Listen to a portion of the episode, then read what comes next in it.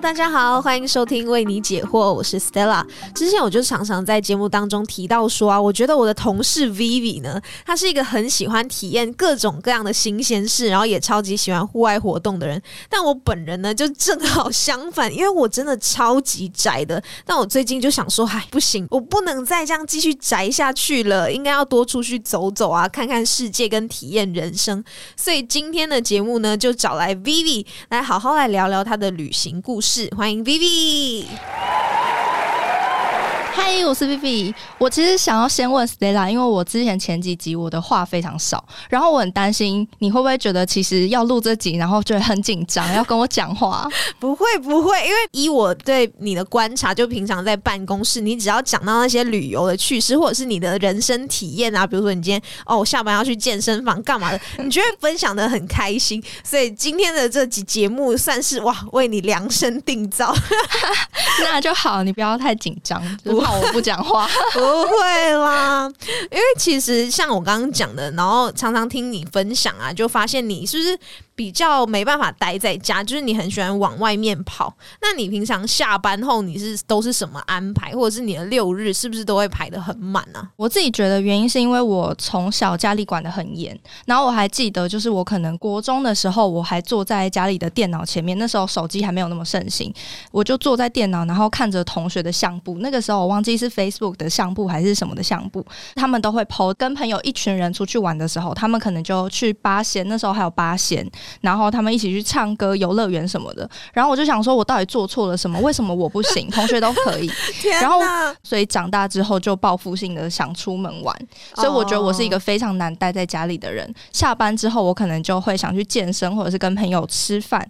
然后不会想要直接回家，六日也会安排一些活动这样子。哦，就是因为小时候被关太久了，然后就是长大就是哇释放，我要出去。没错没错，大概就是这样的状况，就是飞出那个牢笼的小鸟，像是现在大家关很久，然后要开启各各个国家可以开放，就是大家都一直出去玩了。对，没错。好，那我们今天要进行的是心理测验的部分，是测试大家最适合自己的旅伴是什么类型的。因为虽然说可能很多人旅游，有些人是自己一个人去旅游，但有些人喜欢找朋友啊、家人一起去旅游嘛。那我们都可以测试看看，其实最适合自己心目中的那个旅伴到底是什么样子的。今天的问题是：当你旅游时，你除了钱、手机跟护照是你必须要带的东西，那现在你只能再带一样东西。你会选择什么呢？A. 急救包，B. 蓝牙耳机，C. 旅游相关的书籍，然后 D 呢是桌游。那 Vivi，你你会选择什么？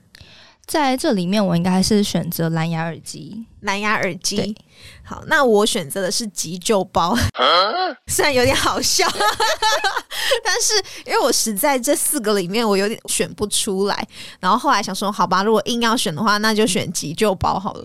那你选蓝牙耳机是为什么？我正好前几天在社群上有 PO 一个我自己的小心得，就是我自从做这个工作之后，我所有戴耳机的时间，我听的都是 Podcast 或者是一些新闻类的，因为很担心自己会漏接掉什么资讯，所以我已经很久很久没有听歌了。我在旅途的时候，我就希望自己可以戴上耳机，然后听一些后来我就这阵子比较少听的歌，可以让自己真的完全放松这样子，所以我会想要选择的是蓝牙耳机。哦，好，那我们来听一下解答。如果你跟我我一样选择的是 A 急救包，那你适合的是谨慎型的旅伴，就是对方能在事前安排好一切的行程，并确认好每个细节。他的包包呢，就像是哆啦 A 梦的百宝袋一样，跟这样的朋友一起出去呢，能让你最安心。那如果你跟 Vivi 一样选择的是 B 蓝牙耳机，那你适合成熟型的旅伴，就是他可以独立并且有想法，遇到问题呢，他可以快速的分析并果断做决定。这趟旅途如果有需要分开的行程啊，他都可以接受，这也是你喜欢的模式，就是不被束缚。那如果是 C 旅游相关的书籍，那你适合分享型的旅伴，就是他会找很多的资料，然后问很多人的意见，最后搜集成一个大家都满意的旅行。那这样的旅行呢，让你最满足。那如果你选择的是 D 桌游，那你适合的是活力型的旅伴，就是你很爱热闹，你出去玩很怕尴尬，所以活泼的人呢跟你一起，你们。可以从第一天嗨到回程，用尽身上的活力玩耍，然后保证这个旅行呢都充满欢笑。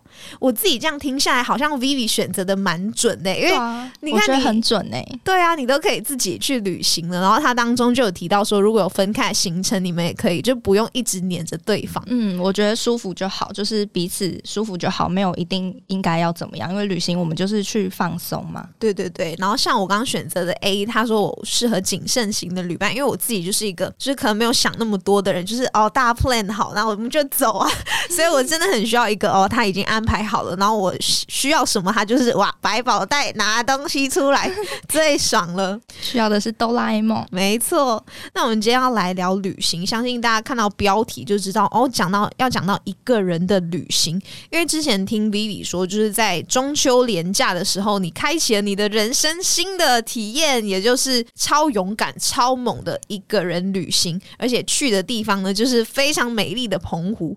哇，我那时候听到就觉得，什么你要一个人旅行？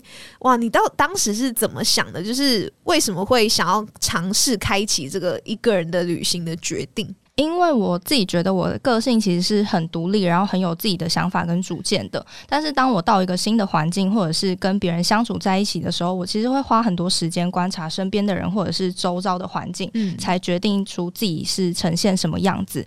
那我可能就很不自觉的会去配合别人的需求，或者是别人的想法。那可能如果我一起同行的人他不喜欢太阳，那我可能就不能安排会出去晒到太阳的行程，或者是他如果喜欢睡到自然醒，那可能就是我们会晚一点，可能会浪费掉一些时间。那我其实没有觉得这些有什么不好，然后我自己其实也不排斥。但是比起这样，我更希望可以认识一个没有别人作为原因的时候，嗯我会是一个什么样的人。对哦我希望我可以认识这样的自己。所以我就想要选择自己一个人去旅行。但从你刚刚讲的，你也是个性就很随和的人，对不对？就是可能在团体当中，如果可能大家想要的旅游方向是什么样，像你刚刚讲的是要自然性，你会觉得哎，好哦，那好也可以这样子。嗯，我自己目前是觉得，因为我的可能见识少，或者是懂的东西少，所以我会很希望可以跟着别人的脚步，用别人的眼界或者是他的想法去看世界。那可能会变成未来我自己做抉择的时候，变成我的参考点之一。那所以我很容易就会去配合别人。或者是觉得自己有很多不足的，所以我看看别人怎么做。嗯，对。然后像你刚刚说的，你就觉得可以呃，开启一个人的旅行，然后去认识一个不一样的自己嘛。一个人旅行是算是你人生必做的清单之一嘛？就是你可能很早之前就列下来是吗？对，就是我自己有很多人生必做的清单，那独旅就是其中一个。哦没错。但因为你经过了这次就一个人旅行的体验嘛，你自己有发现什么样的特质，或者是什么样的呃，如何判断一个人是适合一个人旅行的吗？嗯，我看到 Stella 的访纲上面有写说，诶，是不是要是一个理性的人，你才可以自己去独旅？嗯，那其实我自己的想法是，我觉得理性跟感性是要兼具的。理性就在于说你要会保护自己，然后会不会你在异乡，然后跟别人对到眼就觉得哇，我遇到真爱了，这也太会不会有这样？子迷幻的感觉？或者是可能别人看你是观光客，然后就觉得你是来大傻逼的，就跟你一直就是可能喊很高的价钱之类的。啊嗯所以这个是我觉得理性需要出来保护自己的地方。嗯那如果说是感性的话，如果你是一个平常就非常有自己理性的原则、死守的生活原则，那你在旅途中你看到跟你不同的人事物，然后或者是看到美景的时候，你会因此而感动吗？如果你是一个非常理性的人，没有感性的这一块，那你会因为你看到的这些东西而觉得有一些感触吗？所以我觉得感性面其实也是很重要的。然后还有另外一个感性面的地方是说，就是你有没有办法在就是同理跟学习这些你旅途中遇到的不同背景的人，他们身上值得我们自己学习的地方，或者是值得我带到自己人生的优点是怎么样形成的？你有没有办法在旅途里面因为感性而去看到这一块？所以我觉得这两者都是需要兼具的。所以 Vivi，我昨天看你的现实动态啊，你就有讲到说有一个呃国小还是国中的小妹妹，然后跑过来就是呃她只有五十块，然后想要跟你换钱，然后你打开你钱包发现哎、你就跟她说我直接给你十元好了，然后你就很大的感触，然后我当时就觉得哇，Vivi 就是好像是一个很感性的人，然后会因为可能日常生活中的。一种小事，然后就思考很多这样子？我之前十八岁的时候有一个。有一个算是一个希望对自己的期许，就是我希望我自己可以赶快社会化，赶快变成一个大人。但是我不希望自己完全被社会同化，就是对生活没有感觉，然后遇到一些小事情我不会感动，不会有感受。我不希望成为这样子的人。我自己觉得很棒的，就是看到你发那个，就觉得哇，就是 Vivi，就是而且那时候晚上看到就更有感触。对，然后今天我们讲到旅游这件事嘛，然后我也很好奇，就是因为你选择了澎湖。当时为什么会选澎湖，而不是像是哎，大家可能聊聊到旅游，可能想说台湾，那不然我们去个台中好了，去个高雄好了，那为什么是澎湖？因为毕业的时候，我有去绿岛打工换宿一个月，然后那时候体验到了海岛的生活，我觉得我非常喜欢。其实也很喜欢都市，也喜欢繁荣时尚，甚至是一些虚荣的东西，这些都是我平常喜欢的东西。但是因为平常就生活在这样的城市了嘛，所以我会希望可以在放假的时候到一个更靠近自然，然后我可以身处当地文化，甚至是跟当地人交流聊天的一个地方，所以我就选择了澎湖。那那边的人的肤色？也是 会跟你我们大，因为现在有拍那个现实动态，就可以看到哇，Vivi 的肤色非常的健康跟就自然美。那你当当时候去那边的时候，你有想说哦，我一定要晒更黑之类的吗？嗯，我没有规定自己一定要晒更黑，但是这是我喜欢的，我会想要去那边就是晒晒太阳啊，然后好像可以融入当地的感觉。嗯，那你当时候就是已经决定哦，你要去澎湖，然后你是不是有定下一些目标？你要不要？跟大家分享一下，你可能定定了哪些目标啊？然后你定下这些目标是不是有什么原因之类的？因为我只身去嘛，我就不希望我自己在那边耍废，所以我还是列了一些小功课、小目标给自己。那其中就包含，嗯，可能要去吃我在网络上看到的几间食物，我没有一定要吃哪一间，但是至少别人说过、别人提到的点，我想要自己去吃吃看。希望可以去吃当地的小吃，至少三间我有看过的，然后去酒吧，然后还有看星星、晒太阳，然后还有一个就是我希望我自己可以每天做个小记录，就是写我自己当下的感受，我可能不用发出来，或者是呃放在记事本，那对自己有个交代就好了。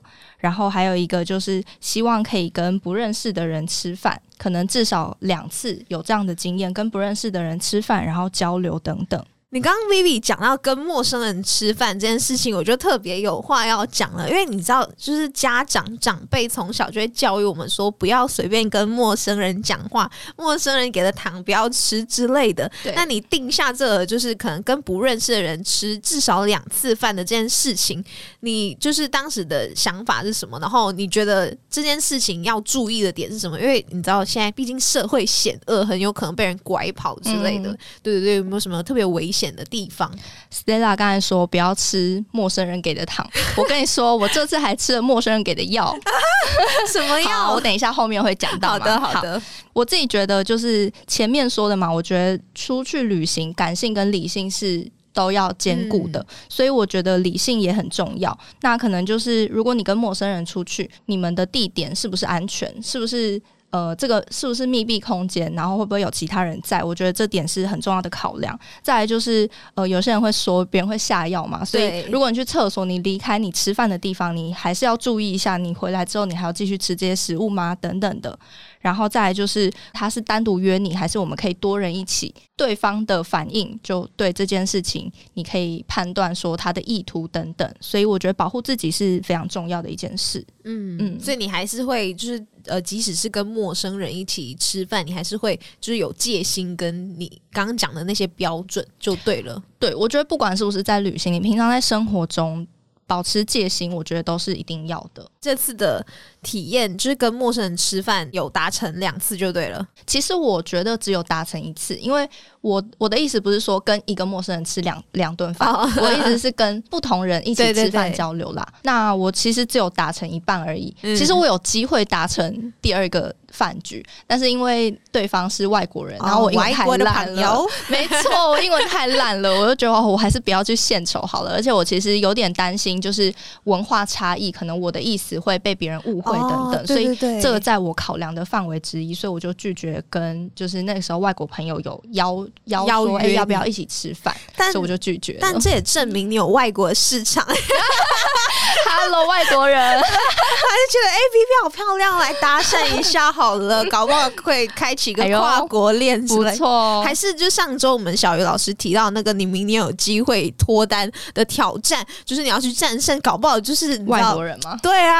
外国的朋友 没有啦，我还是比较希望是台湾人哦。哎哎，Vivi 的条件已经落在这儿了，各位台湾的单身男性，赶快好不好？打通我们月城南的热线来预约录音室，然后就可以见到美丽的 Vivi。Hello，大家。因为像刚刚讲到，就是可能家人真的会担心我们的安危嘛，跟可能要保持一些戒心之类的。但是你当时候，如果今天时光倒流好了，然后你现在是。可能决定要独自旅行，但是还没可能订票，什么都还没。然后今天你的爸，因为你家人可能管比较严嘛，你刚刚有讲，然后你爸妈就说不行，就是会很危险，然后就阻止你。然后你会怎么做？因为这件事情其实从小就在发生，所以如果又发生同样的情况，我其实会见怪不怪，反而有点后悔以前太听话了。所以我觉得错过很多多年华，对，错过很多年华。然后我现在会。就是随着年纪增长，我会觉得我不应该再把这些就是家庭的状况变成是一个身不由己的状况，反而会觉得自己的人生希望怎么过，然后被限制、被管，不应该成为我做不到的理由。但这边要好好的跟大家说一下，我觉得我爸妈进步啦，他们这次。就是我出门的时候，他只说：“哎，注意安全。”然后我就觉得好开心。所以如果，所以如果你一直坚持你自己就是这个样子，并且你可以好好保护自己，我相信他们是慢慢可以接受这件事情的。只是前面可能会经过很长一段时间的抗争，就跟我以前一样。嗯，没错。但 Vivi 都就是他家人都 OK 了，所以我相信就是各位如果被管很严的，搞不好也可以有一个出头天呐！各位，我以前在班上是那种，就是同学会家里最。严格就哎，就是我。然后以前敢约我，到最后都就是就是觉得哎哎，他好像也不能出门，就不约了。好，好难过，会有点心里的失落感。没错，没错。嗯，那你觉得一个人旅行啊，有没有哪一刻觉得蛮孤独的，或者是有一种哎，如果现在好像有家人或者是朋友陪伴，就更好了的感觉，会吗？嗯，其实说真的，我不觉得孤单诶，反而因为一个人沉浸在自己的感受里面，所以我觉得我所有的感官都被放大了。不过虽然不孤单，但是偶尔还是会有那种就是你看过的美景，例如我在绿岛牛头山上看星星，或者是看睡美人鱼、哈巴狗，这是绿岛的一个景点，在那边看日出的时候，还有淡水的日落，还有这次去澎湖的沙滩等等，我都会觉得很美、很感动，然后也会希望有一天可以带家人或或者是能够在同个频率，然后理解我在感动什么的人，一起去共享这个美景，这个是我觉得比较可惜的地方。但是也好，因为我想要我自己看过，然后我觉得我精选出来很漂亮的地方，然后带可能我希望他一起共享美景的人去看。嗯，而且我觉得是完全不一样的体验跟感受，因为自己看有自己。就别样的风景，然后跟可能适合或想要一起看的人，又有另外一种甜蜜的感觉，所以我觉得都是很好的体验。因为之前我就呃看过，就吴淡如他说过，他喜欢一个人旅行。因为不只是不会孤单，还可以就是重新看见自己的一些不一样的面貌啊。那 Vivi，你刚刚也一直有讲到说，你呃决定一个人也是因为你觉得可以发现不一样的自己嘛？嗯嗯嗯。那你自己觉得这一次有看到自己可能以往没有发现的特质吗？我现在讲就是淡如姐的这句话是这样说的，因为我觉得非常有共鸣，所以我有把它记下来。对，她说的是就是旅行中最重要的是反省自己，是在看见世界的那一刹那，突然间你发现了自己。嗯，很多。多时候我们会因为就是身处在一个环境里面，迫使你成为某个样子。那当你有机会独处，或者是出去看看不同人、不同风景，然后在不同状态下，你认识自己，你才会就是更明白自己是什么样的人，喜欢什么事情，或者是在遇到哪些状况的时候会做出什么样的选择。嗯，所以我觉得就是你可以在旅途中的时候更认识自己。那有没有说看到自己什么特质的话，我觉得我好像没有特。特别在这一次旅行中发现自己有什么样的特质，但是我觉得这样出去一趟，自己是更完整了。嗯，对，就是回来上班也会觉得哦，我真的有充满电的感觉。真的有充到电，然后身心更有能量。嗯嗯，你一共是去几天？我去三天两夜，嗯，对，三天两夜。就廉价那时候刚好就是嗯，没错，我在中秋连假的那个时候去的。嗯，然后你当时是因为你在办公室跟我不是说你订不到机票，然后是坐船吗？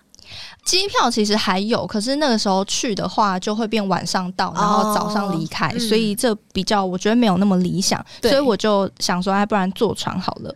那坐船那个时候，因为我去澎湖的上个礼拜正好有台风，所以那时候有受到台风外围环流的影响，所以我们的船整个就跟海盗船一样，然后行李东倒西歪，呕吐的声音也一直就是不断响起这样子，而且你会发现，就是因为很多是学生一团一起去嘛，对，那学生一开始会就是班上那种臭男生，啊就是遇到船这样飘来飘去，然后就会起哄，然后一直哇好大声这样子，然后结果到最后就是大家都不行了，就完全没有有声音。嗯。所以要跟大家说，如果你遇到坐船，然后你怕晕船的话，有一个很好的方式解决，就是你上船之后你就开始睡觉，睡觉，对，然后你最好头可以靠在，就是靠在椅子上，你就跟着船这样子起伏，你不要一直去试图阻挡那个起伏，这样子你就会好一点。哦那我刚才说，就是吃陌生人给的药，是因为我在回程等船的时候，然后因为我自己去嘛，所以。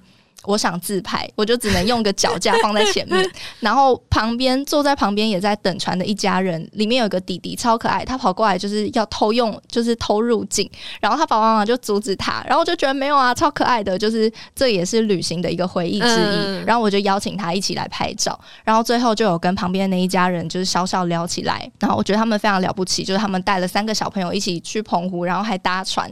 那那弟弟还跟我说：“哦，我很厉害哦，我来的时候虽然有吐，但是我没有哭，我很勇敢。”然后我就觉得啊，好可爱哦。然后后来他的爸爸妈妈就有分晕船药给我吃，这样子，对，所以我才吃陌生的药。对对对，就至少有接触，然后他们还有很可爱的小朋友。没错，就是他他喂小孩的药总不会害他小孩吧？嗯对，反正他就有，就是也分我晕船药吃，然后我就觉得嗯很感谢，然后也是一个很可爱的旅行小经历。对啊，感觉也会哎、后以后想起来觉得啊，小弟弟不知道长大了没，是不会啦，搞不好有一天又遇到啊，对不对？很可爱。嗯，那你去之前有做什么攻略吗？我自己觉得旅行其实分成两个派系，嗯一个就是他是计划控，他会把他的计划排得很完整。嗯，然后再来第二个就是不计划的人。那我自己的话是属于后者，因为我比较反骨，我很常会觉得网络上写的那些就是操作，是不是属实我不知道。我比较希望我可以到当地，然后听当地人怎么说，或者是当地人真的在吃什么东西、玩什么东西，所以我没有排很多行程。哦，对，所以你算是比如说你坐船到了那边，然后你再决定下一个行程这样子。我比较像是我到了那边，然后我观察环境，可能诶也是一个人出来玩的人，或者是当地可能老板娘推荐什么，哦那我再去吃当地人推荐的东西，或者是不会先做太多功课。那真的很猛哎、就感觉哦，我反正就是随缘，住宿应该还是有定，有有有，住宿 当然还是要定啦，大家睡天桥底下，没错。还是睡海边了？那你嗯怎么选择住宿的部分？我觉得住宿第一个绝对是安全。不管怎么样，我觉得安全一定是第一，所以我嗯第一个是要确定这个住宿的地方它是不是安全，对再来就是价格了，毕竟嗯还是个小资女。所以你这次就整个旅程，你还是有考量到价格就对了。当然，嗯，那你那时候是想说你最多或者是你的花费大概是多少？我最后估一估，我大概总共花费大概是呃七千五左右。你说三天两夜这样子？对呃，除了住宿大概一千五、一嗯千八这个区间之外，再来最大的花费就是交通，因为我哦从台北坐接驳车到嘉义，然后再从嘉义搭船，对，这样子来回两趟大概是三千块。哦，哎、所以交通就花蛮多了。交通是最大最大的一块，没错。然后再来，因为我去到那边之后，有其实有还是有参加他们那边当地的一个行程，然后有搭船到澎湖的其他小岛，嗯那个花费大概是一千四左右，再来加上吃一些小吃，零零总总两三天。大概是一千块而已。那感觉你吃没吃多少哎、对因为是因为食量小吗？可能一部分也是吧。然后我觉得比较可惜的是，我没有先订到酒吧，因为到了当地想说，诶，我自己一个人去，自己一个去人去酒吧没定位应该没关系。哦但是嗯其实听说它真的是排满满的，所以比较可惜就是我没有去到酒吧。所以最终这个就没有达成这样子。对，酒吧这一点没有达成。哦，嗯而且我每次看你的线动啊，都很期待你在更新。从你出发，因为我知道你很早就起来，然后就开始就搭车啊，开始你一天就是这整个旅程，然后我就一直像追追连续剧一样，哎，然后而且当你回来上班，你还一直在更新，不是吗？不是你这样讲就不对，我没有在上班的时候更新，我是说上班的的日子，在下班后嗯没错啦，就是我积了很多很多的心得，嗯所以就是每天都就是慢慢发，慢慢发这样子。嗯对，对啊，也是记录你整个旅途。其实对我来说，这件事情是我给自己一个交代，就是我没有白去，我真的去那边，我有什么样的感受，我希望可以把这些感受记录下来。那有一天我回头看的时候，我会知道，就是这段日子，然后这个七千五我没有白花，我真的有买到一些人生经验跟人生感受。你最大的感悟是什么？你觉得？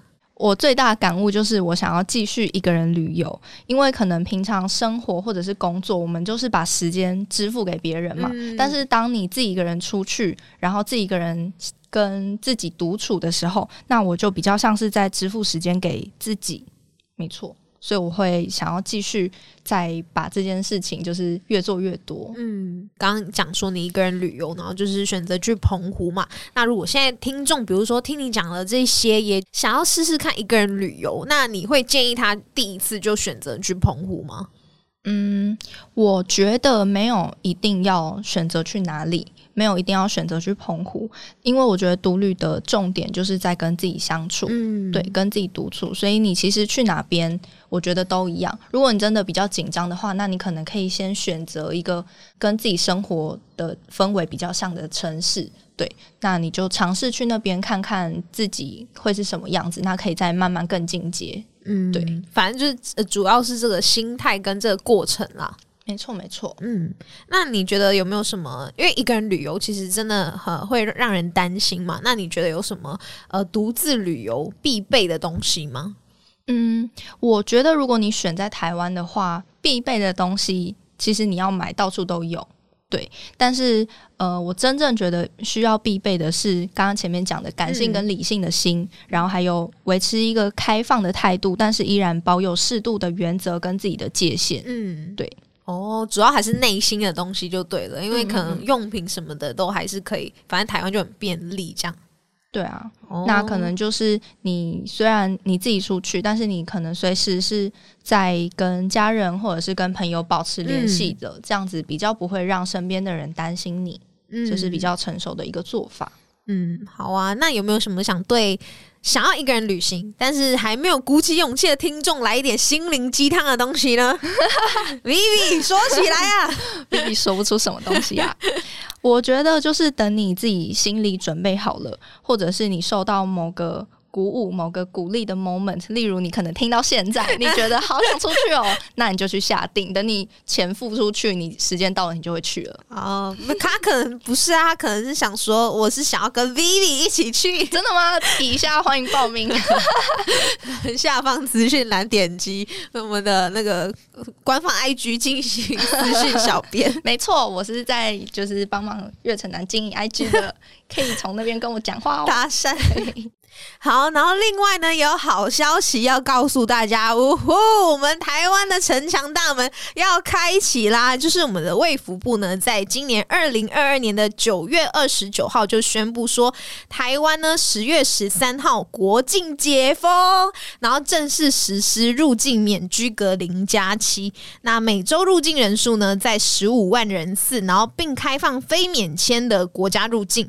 入境的观光呢也取消了镜头团令，真的是非常振奋人心的好消息啦。然后我那时候就想说，哇，不只是呃要想要跟大家分享可以就是入境这件事情，那其实台湾人肯定也很想要出去旅游嘛。那台湾人想要。最喜欢去的国家是什么呢？也查到资料说，今年台湾出国人数最多的月份其实是七月份。然后根据观光统计月报的统计，二零二二年七月份最多台湾人去的国家的前五名，现在可以大家可以想想看，到底是哪五个国家呢？第一个就是最多人去的是美国，居然是美国。对我们还想说可能是亚洲还是东南亚国家。然后美国的话，可能现在是需要申请美国的 ESTA 的旅游许可，然后要完成接种两剂的疫苗证明。然后目前美国认可的疫苗有六种，那分别是 BNT、莫德纳、AZ、交生、科兴，还有。国药，然后目前呢也不需要 PCR 的阴性证明，就是免除隔离的部分啦。那排名第二的 Vivi，你觉得是什么？我觉得总该有日本吧。日本，我看到资料是排名第六。什么？对，其实我以为日本会第一耶，所以他没有在五名之内。对，他是第六名，居然。对，第二名是噔噔噔，跟大家揭晓是越南。那越南目前还是需要签证，但不需要 PCR 的阴性证明，也免除隔离，只是入境之后呢，会需要自我的健康管理十天。排名第三是哇，中国大陆。那因为目前大陆的各个城市的入境的政策都不太一样，那入境前呢，可以使用微信进入他们的国务院小城市去了解，就是中国大陆的不同省份啊、城市的入境的一些隔离政策。那当然可以跟大家说，除了厦门入境呢，需要新增一个使用微信扫描的。I 厦门的完成申报以外，其他的主要城市其实就是在你起飞前的四十八个小时进行两次的 PCR，然后都要阴性，然后报告可使用看是中文版还是英文版，正本的纸本或是电子版其实都可以，然后需要扫描一个 QR code 来完成中国的海关出入境的健康申报。排名第四跟第五，我们就交给我们可爱的 Vivi 来跟大家公布好了。第四名是新加坡，第五名就是泰国。我其实以为泰国会第二名，我以为第一名是日本，第二名是泰国，没想到它排到比较后面。你会讲泰语吗？我不会啊。萨瓦迪卡，哦，这句还可以，但是坤卡，但是我我因为肤色的关系，我之前。不止一次被以为是泰国人，买菜买米买冬瓜，是这样讲吗？还有今天好像好像蛮像的，对不对？以这前五名跟大家就是宣布跟公告一下，如果大家有兴趣的话，当然可以就是去呃 Google 搜寻他们现在每个各个国家你想要去的国家的呃相关的入境的规定，然后就准备好资料，就可以收拾包袱去出发了。不管是一个人独旅还是找朋友家人，我相信都是很美好的回忆。没错，那希望大家听了今天的节目呢，也可以有就是关于独旅的一些体验跟感受，然后甚至了解到关于澎湖旅游的一些细节。还有一些刚刚 V 宇说的一些身心灵上面的东西啊，跟其他的注意事项，都可以去思考跟准备看看啦。然后感谢 Vivi 今天跟我们分享了那么多。不会，大家也请记得在 Apple Podcast 跟 Spotify 上面关注我们的节目，并且留言跟我们分享最想旅游的地方去哪里。也喜欢我们节目的话，帮我们多多分享，让更多人听到哦。没错，请大家一定要多多支持月城南广告录音室。租借的方式可以到月城南的官网进行预约。月城南广告不只有提供录音室租借的服务，当然还有广告代理、业务代理及 Podcast 节目制作代理的服务哦。详细资讯请搜寻我们月城南广告的 IG 或者。到官网查询，可以去骚扰一下 Vivi。我们下次见，大家拜拜，拜拜。本期节目在月城南广告录音室所录制，录音室由正成集团与菲米诺吸音版协力完成。